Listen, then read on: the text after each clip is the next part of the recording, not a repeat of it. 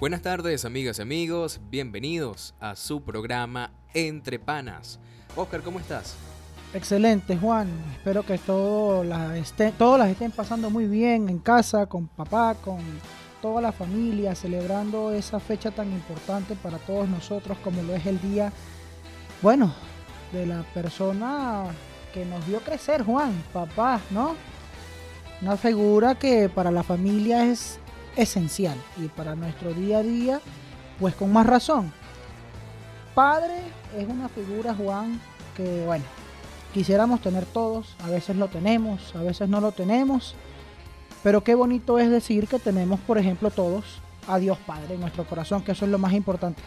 Juan, cuéntanos un poco qué traemos para todos los panas en la tarde de hoy, domingo. Fíjate, para el día de hoy tenemos un programa cargado de información y de opinión, ya que vamos a estar conversando con eh, algunos profesionales en relación a temas específicos que vamos a dejar en suspenso para más adelante.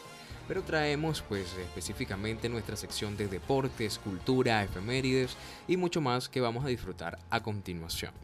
Pero debemos recordar, Oscar, que además de estar en vivo por Radio Fe y Alegría 97.5 FM, estamos en vivo a través de www.radiofeyalegrianoticias.com, de el streaming de Entre Panas, que lo puedes conseguir a través de la cuenta de Instagram, que en Instagram también estamos en vivo. Puedes conseguir ahí el link de nuestro streaming, puedes conseguir el link de nuestra cuenta de Spotify, Apple Podcast y Google Podcast porque este programa se transmite en vivo todos los domingos, pero los días miércoles se publica a través de estas plataformas. Así que no te la pierdas.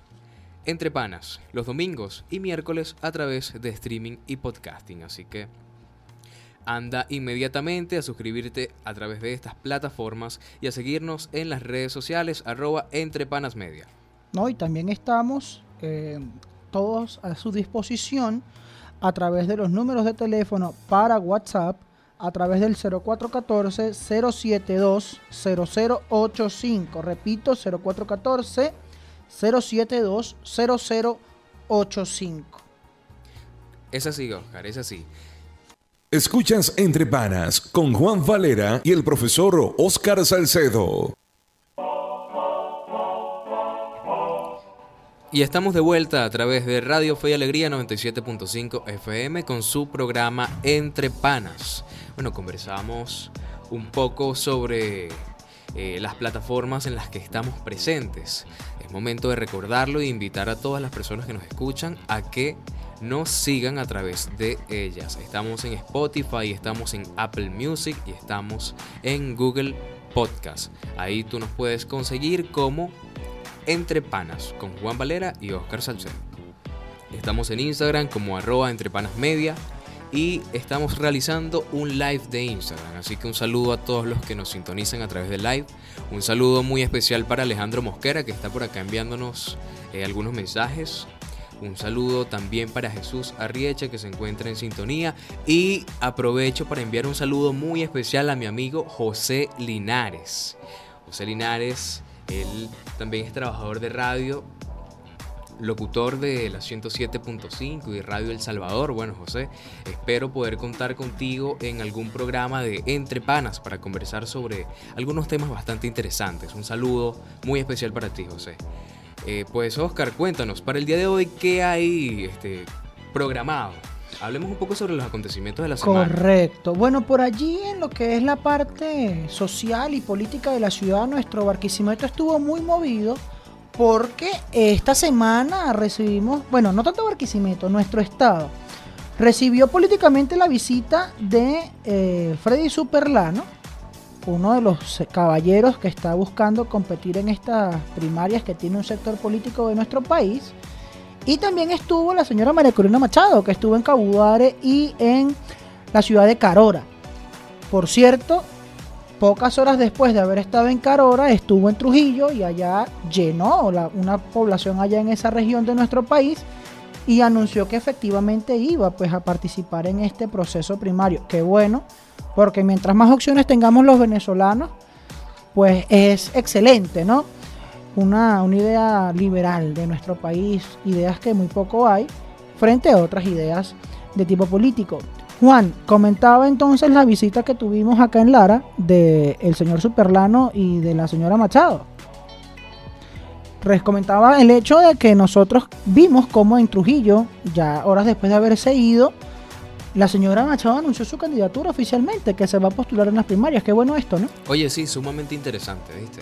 Eh, yo comentaba hace este, algunos días que me parece sorprendente la capacidad de convocatoria espontánea y apoyo que tiene la señora María Corina. De verdad me parece algo sorprendente y es algo que si ella sabe capitalizar y pues si logra trabajar de una forma organizada, pues la puede llevar a obtener la victoria de las elecciones primarias del 2023. Ahora te digo algo, yo creo que más de quien sea, la cosa es que los jóvenes veamos algo distinto simplemente a pelear. No, es escuchar propuestas, porque al final de cuentas nosotros lo que queremos en nuestro país, no importa quién esté en el ejercicio, es que quienes quieran contender, pues evidentemente nos hagan ofertas que nos permitan explorar las mejores opciones para nuestro desenvolvimiento en, en este país donde nosotros decidimos quedarnos y echarle pichón, pero también para entender cómo va a ser ese, esa Venezuela para nuestros hermanos que están fuera. Claro que sí, Oscar, totalmente. Bueno, una invitación abierta a todos los jóvenes que nos escuchan es estudiemos las posibilidades, veamos cada uno de los perfiles y vamos a, a pensar qué es lo que verdaderamente puede sacar adelante nuestro país, quién tiene una mejor propuesta. No vamos a votar porque me gusta más el color tal, o porque él es más bonito que él, o porque mi amigo va a votar por él. No, los invito a que eh, pues se sienten a reflexionar y a estudiar cada uno de los candidatos. Precisamente eso da pie a la conversación específica del día de hoy, que vamos a hablar con una profesional en la materia en relación a eso, a las tendencias políticas e ideológicas del venezolano que por cierto ya eh, me informan que está llegando acá al estudio, así que la esperamos. Eh, la esperamos con esas ansias de conversar sobre ese tema que es tan importante y que se debe normalizar. Sí, bueno, en, en la misma sintonía, en los últimos días escuchamos la, las declaraciones del, del expresidente de los Estados Unidos, Donald Trump, donde, epa, le chilló todo el país, porque dijo que prácticamente el petróleo lo quería para él, ¿no? Para los Estados Unidos. Y eso recibió muchas críticas de parte del Ejecutivo Nacional y por supuesto también de los sectores que adversan al, Ejecutivo. Asimismo, ya entrando a otros temas, saliendo de lo que es la parte política y entrando en lo que es el mundo, oye, un ciclón en Brasil se llevó la vida de 8 personas y además desapareció a 19 personas. Tema muy delicado Fíjense cómo el mundo sigue demostrando que la naturaleza a veces se opone a nuestras disposiciones. Ella pasa, ella avanza y sin embargo nosotros los seres humanos creemos que eh, son consecuencias de que la, naturaleza a veces sea mala y no, la naturaleza siempre ha estado ahí y nosotros formamos parte pues de, de ella. Otro de los hechos muy importantes que vamos a mencionar en esta oportunidad es que, ok, Ok, bueno, Juan en este momento ya está en el tránsito de buscar a nuestra invitada. Mientras tanto, vamos a pasar violentamente a lo que es nuestro espacio de secciones de espectáculos y deportes, donde una noticia que para nuestros padres quizás sea muy entretenida es que Zapato 3 regresa a Venezuela y espera presentarse en la ciudad de Valencia. Eh, eso en espectáculos, pues por el motivo del día de hoy nos parece la noticia más importante, pero en el aspecto deportivo, que más cercano es a papá que mamá en el hogar, sin duda alguna, pues vamos a encontrar primero en el deporte local que Guaros de Lara, puedes creerlo Isabel, otra vez empezó ganando en casa, no uno, sino los dos juegos de lo que es la final de conferencia aquí en el occidente de nuestro país. Y particularmente yo tengo una anécdota del día número uno de juego. No sé si tú lo supiste. Yo me llevé a unos muchachos para allá, para el Domo Bolivariano. Caramba, pero te diste cuenta que yo compré 70 entradas. Eso fue una odisea, ¿no? Mira, pero increíblemente yo no sé a veces para qué en nuestra ciudad están definidas ciertas normas si nosotros mismos les vamos a pasar por encima. Yo compro 70 entradas numeradas. Cuando llego, todos los puestos ocupados. Ni uno, no me quedaba ni siquiera uno para yo sentarme, pues. Me tocó sentarme con mis chamos en las escaleras del domo bolivariano. Entonces, fíjate una cosa, yo esto aquí lo tengo que mencionar porque francamente me parece que es necesario que nuestro equipo de deporte principal, porque el baloncesto es el deporte que más gloria nos ha dado a nivel colectivo, mucho más que el baloncesto y mucho más que el, que, perdón, que el béisbol y hasta que el propio fútbol, es el baloncesto. Y nuestro equipo ha demostrado tener una gerencia extraordinaria y que estas cosas pasen, oye, francamente, eh, molestan al aficionado que va y que por supuesto lleva a sus invitados. Bueno, el hecho es que por los aspectos deportivos, pues nuestros jugadores de Lara lograron ganar los dos juegos a Trotamundos de Carabobo, mientras por el otro lado, Gladiadores y Piratas van con la serie empatada 1 a 1. Guaros va a Valencia para el juego 3 el día 19 de junio. Cerramos para ir a identificar con la emisora rapidito con nuestros guerreros de Lara en la Liga Mayor de Béisbol, donde están ubicados en la segunda casilla y tendrán el juego del día de hoy. Apenas nosotros terminemos entre panas, juegan nuestros guerreros de Lara en la ciudad de Valencia contra Centauros de la Guaira. Y volvemos con nuestra invitada del día de hoy a través de Radio Fe y Alegría 97.5 FM.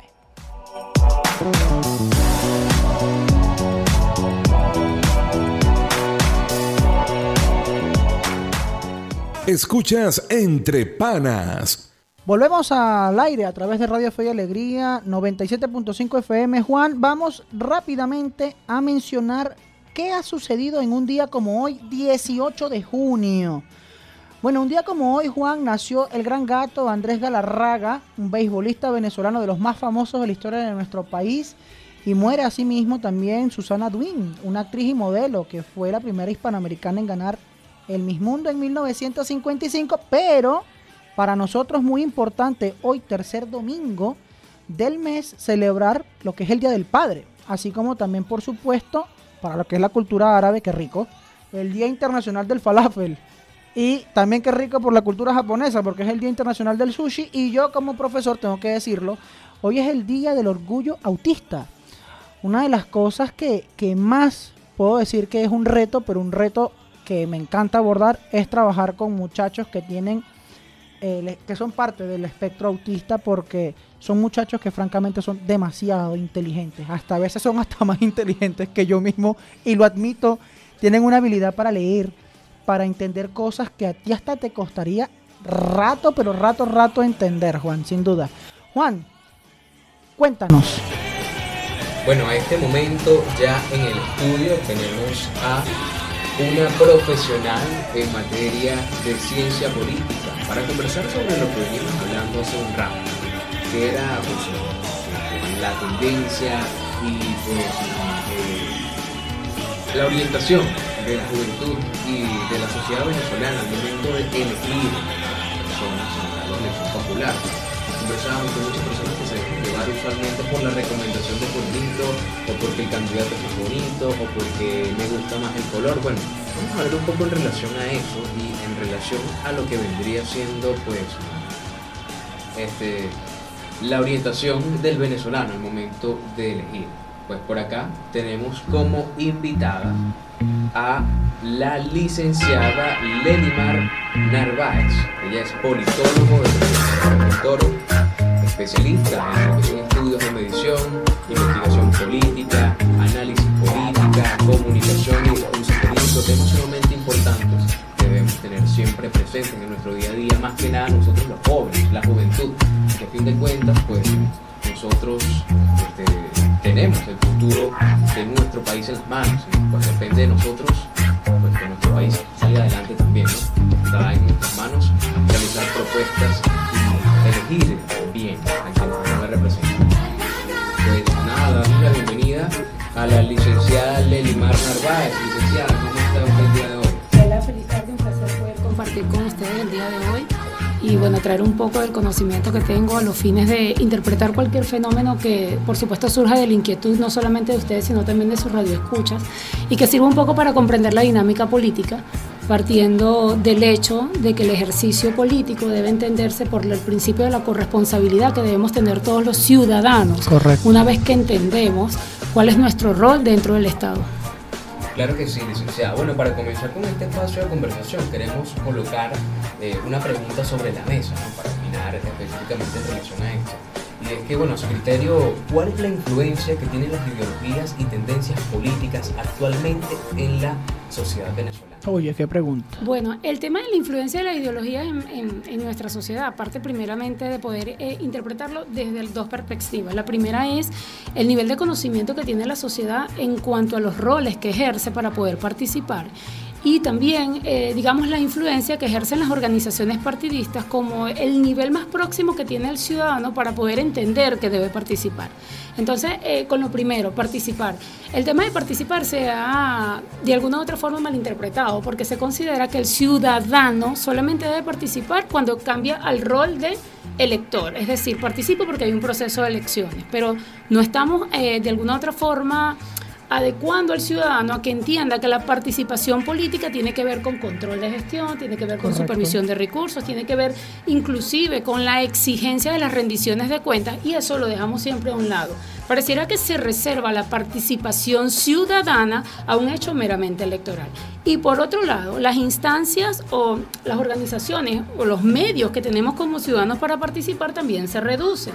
¿Por qué se reducen? Porque también nos dicen que para participar tienes que estar en un partido político y que para optar un cargo público tienes que estar en un partido político. Entonces vemos que la gestión pública se partidiza por alguna intención, evidentemente, de aquellos actores políticos que entienden que si dinamizamos la partidización de la gestión, si dinamizamos la partidización de las formas de participación, podemos cohesionar a diferentes grupos de electores que nos sirven potencialmente para ganar, pero que no nos sirven para pensar, que no nos sirven para exigir, que no nos van a pedir en el mañana o en el futuro, hey, epa, esta es la realidad, tenemos que cambiarla. ¿Cómo la transformas? No la puedes transformar porque desafortunadamente los espacios están muy blindados y al estar blindados las oportunidades de tener criterio para participar se aíslan.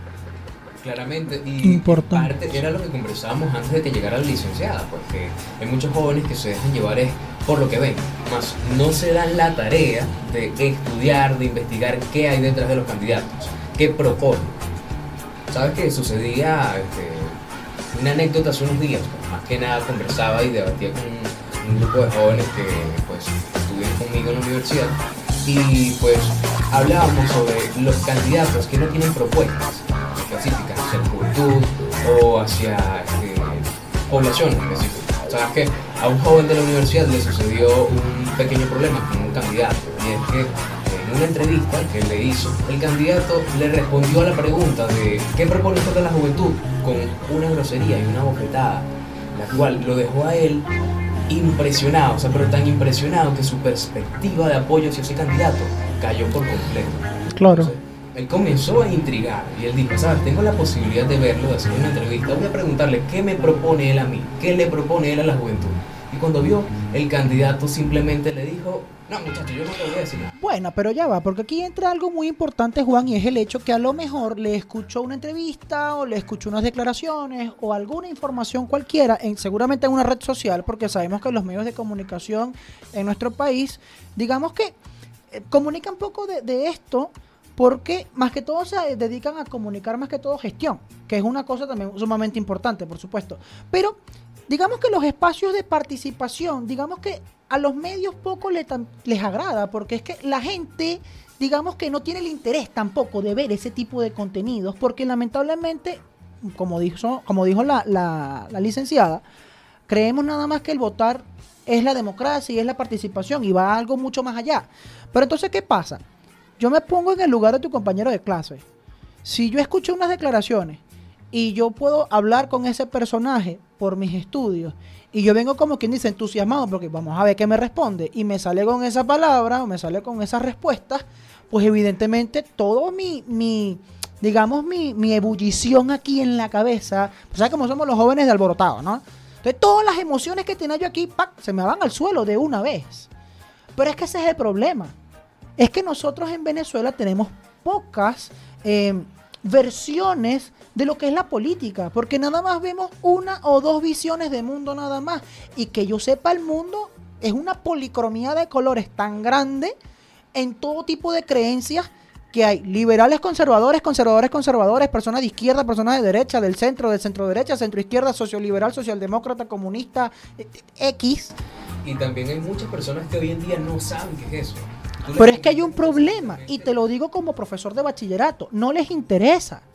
Y no les interesa porque, y aquí entro yo como docente, hay un problema muy grave. Y es que el interés en cuanto a lo que es la participación no se está fomentando en la educación.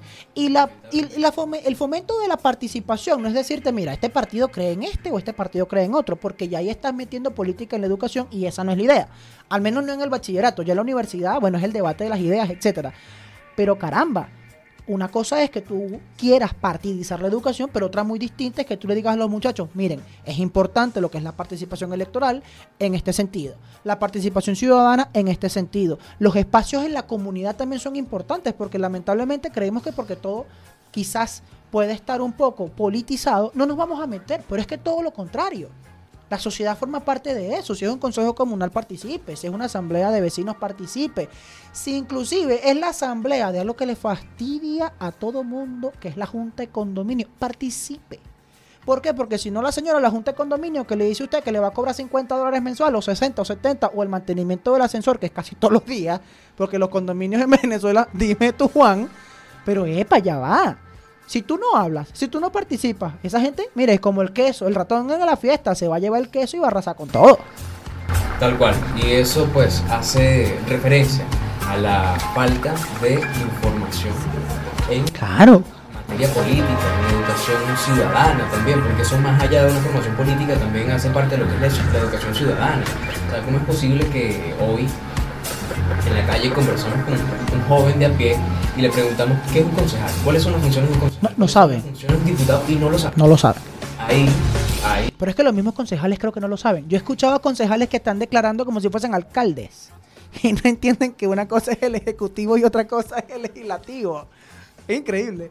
Bueno, Juan, 4.42 minutos de la tarde, vamos a identificar con nuestros amigos de Radio Fe y Alegría, estimado Yovamir y volvemos con nuestra invitada. Dime, Juan. Invitada especial del día de hoy, profesora Lelimar Narváez, politólogo de la Universidad Fermín especialista en estudios de medicina. Las preguntas, déjenos sus mensajitos a través del 0414-072-0085.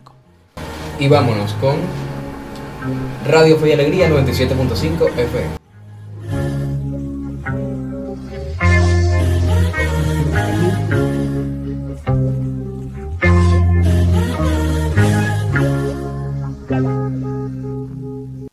Escuchas Entre Panas con Juan Valera y el profesor Oscar Salcedo.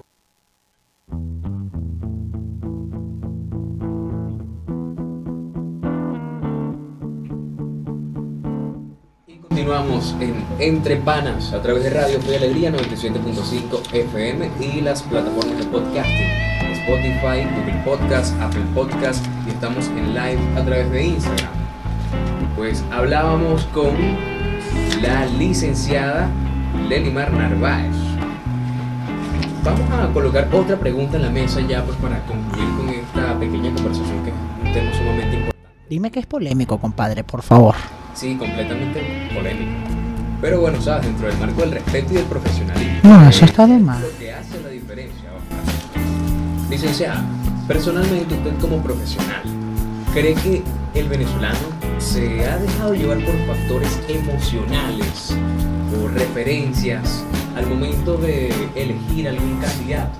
Sí, en primera hay que considerar que los procesos de campaña traen una carga emocional en lo que es la construcción del marketing político.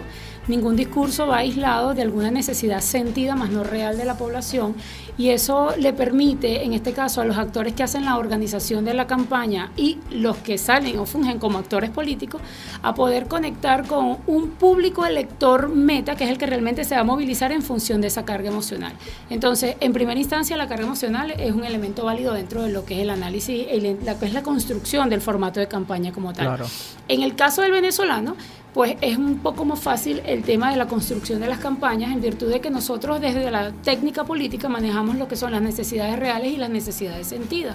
En las necesidades sentidas nos vamos hacia los grupos más vulnerables, que son los que realmente son fáciles de movilizar, que son mucho más fáciles de poder cohesionar en un momento determinado para que las estructuras, en este caso estructuras monolíticas de las organizaciones partidistas, puedan concretar desde el punto de vista más operativo la concreción del voto, que no es otra cosa que llevarte a ti a votar.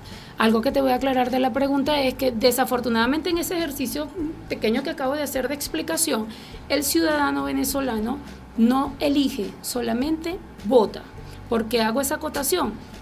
Porque cuando nosotros utilizamos el criterio de elegir a alguien, nos vamos a lo que son los perfiles Realmente el criterio que prela al momento de votar es más si es eh, un perfil que se adecua a la dinámica o a las necesidades creadas dentro de la gestión pública. Es decir, es un profesional, tiene conocimiento, me va a proveer de herramientas. Hace rato comentaban el tema del plan de, de gobierno o plan de gestión. Es decir, me lo presentó, lo analicé, es lo que más se ajusta a mi necesidad como ciudadano. Entonces, eso lo hago yo cuando elijo, pero sencillamente cuando voto es que hay una movilización previa de las estructuras partidistas, voy, ejerzo mi voto, siento que participé, me hacen creer dentro del Estado que estoy participando, pero no estoy eligiendo. ¿Y por qué no estoy eligiendo?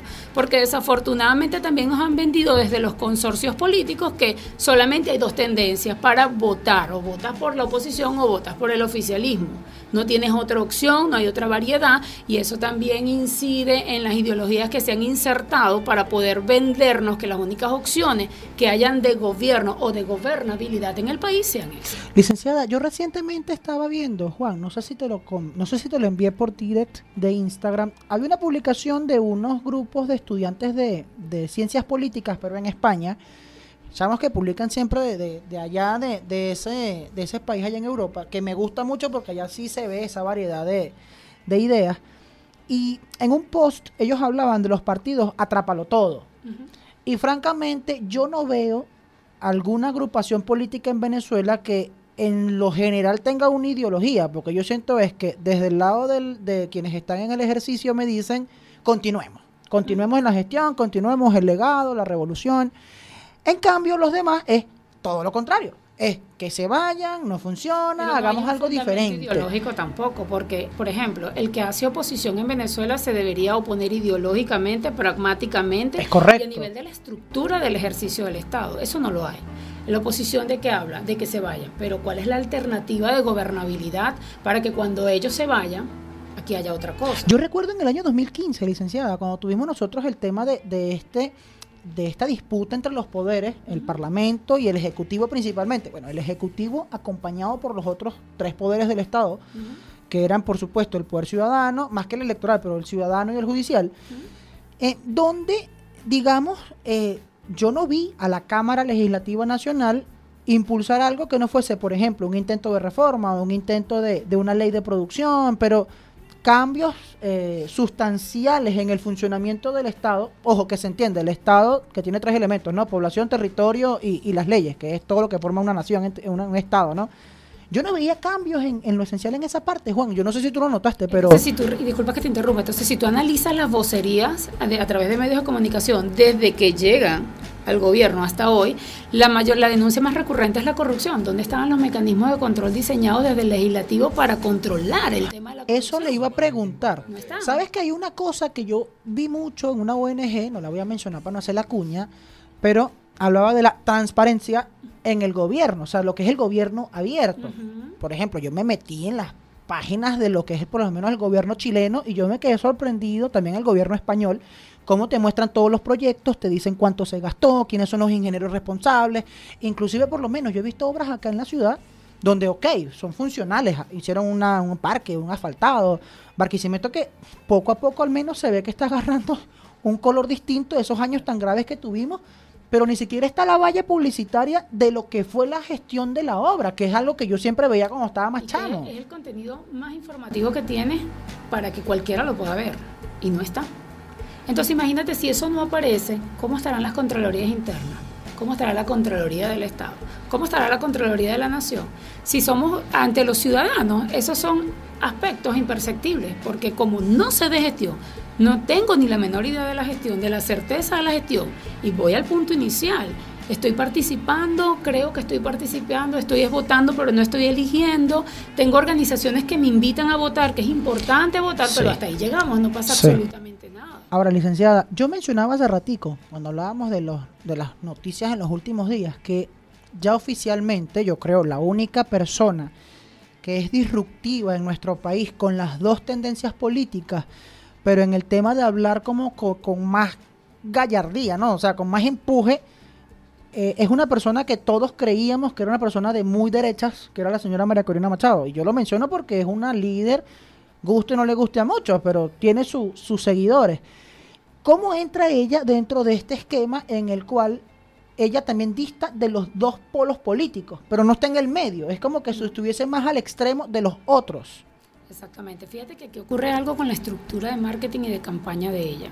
Es el discurso, la clave esencial. Ojo, no es el discurso a lo externo, no me voy hacia las masas, es el discurso a lo interno. Ella está tratando de socavar las bases de una estructura partidista que se ha consolidado en el país y que inclusive tiene nombre de bloques. Y esos bloques ella intenta sacarlos del camino para poder impulsar, sin dejar a un lado la premisa de que es necesario que todos unidos puedan llegar a tener o a lograr o alcanzar una victoria en un proceso de elecciones. Porque hay que tener claridad en esto, porque en Venezuela el tema de poder elegir, de poder tener opciones, de poder decir mañana tengo cinco candidatos y puedo escoger en esos cinco candidatos es una desventaja a nivel de elecciones. ¿Por qué? Porque el voto se dispersa y en esa variedad y en esa dispersión de votos gana o tiene mayor fuerza el partido de gobierno, que es el que se va sólido, y cuando utilizo el término sólido es que se va con un solo candidato, con un solo esquema de participación, con una sol, un solo tipo de campaña, un solo mensaje, o sea, es única. Sí, digamos que ellos van como en una unidad perfecta, llaman eso, ¿no? Varias tarjetas. por eso es que cuando tú vas a los eslogan y el punto de, de trabajo de ellos parte de que nadie debe salirse de las directrices que se emanan desde una campaña general a los fines de poder cumplir el objetivo más inmediato que es movilizar al público que a ti te interesa. Correcto. Bueno, es decir, tú no lo vas a ver en el este haciendo campaña. No, pero Juan, fíjate una cosa y no sé qué opinas, ya cuando son las 4.54 minutos de la tarde, es el hecho de que hay gente que cree que quienes están en el ejercicio del poder no juegan. Y también son actores políticos que tienen una organización, que tienen una estructura y yo creo que es muy importante también mencionar su, su labor, que yo creo que, epan, tienen 23, 24 años ya casi en el ejercicio y no es porque hayan sido personas que no sepan cómo estar en el poder, porque si no supieran estar en el poder no estuviesen ahí por casi 24 años. No sé qué opinas, Juan. Oye, tal cual. Eso es una realidad y es evidente, es algo que vemos pues, en el día a día. Las estructuras políticas, pues sin duda alguna han sabido jugar en ese tablero del ajedrez hay un color que ha predominado y hoy en día pues el objetivo de muchos es que ese color se disperse. Igual que Cardenales, predomina ese rojo Cardenales, por favor. Pero que predomine el rojo de Cardenales, ese sí. Chamo, necesito que predomine el rojo de Guaro de Lara, porque tiene que ganar en Valencia el 19. Bueno, fíjate, es sumamente interesante esta conversación del día de hoy. De verdad fue un placer haber tenido por acá a la licenciada Lelimar Narváez. Todas, todos los días se aprende algo nuevo y lo importante es tener la mente abierta para continuar aprendiendo. Arroba profe Oscar S en Instagram, Twitter, todos lados. Arroba Juan Valera 05 y a nuestra invitada el día de hoy, la licenciada Lelimar, la pueden conseguir en sus redes sociales ¿cómo? Arroba Lelimar Narváez. Importante. Bueno, Juan, nos vemos el próximo domingo, misma hora, de 4 a 5 de la tarde. Palabras para los padres antes de irnos, Juan. Un feliz día del padre y vamos a disfrutar. Vamos a disfrutar al padre, cada momento, cada abrazo, cada palabra. Porque cuando ya no están en este mundo, se extrañan. Haz lo tuyo y sé la diferencia. Chao, chao.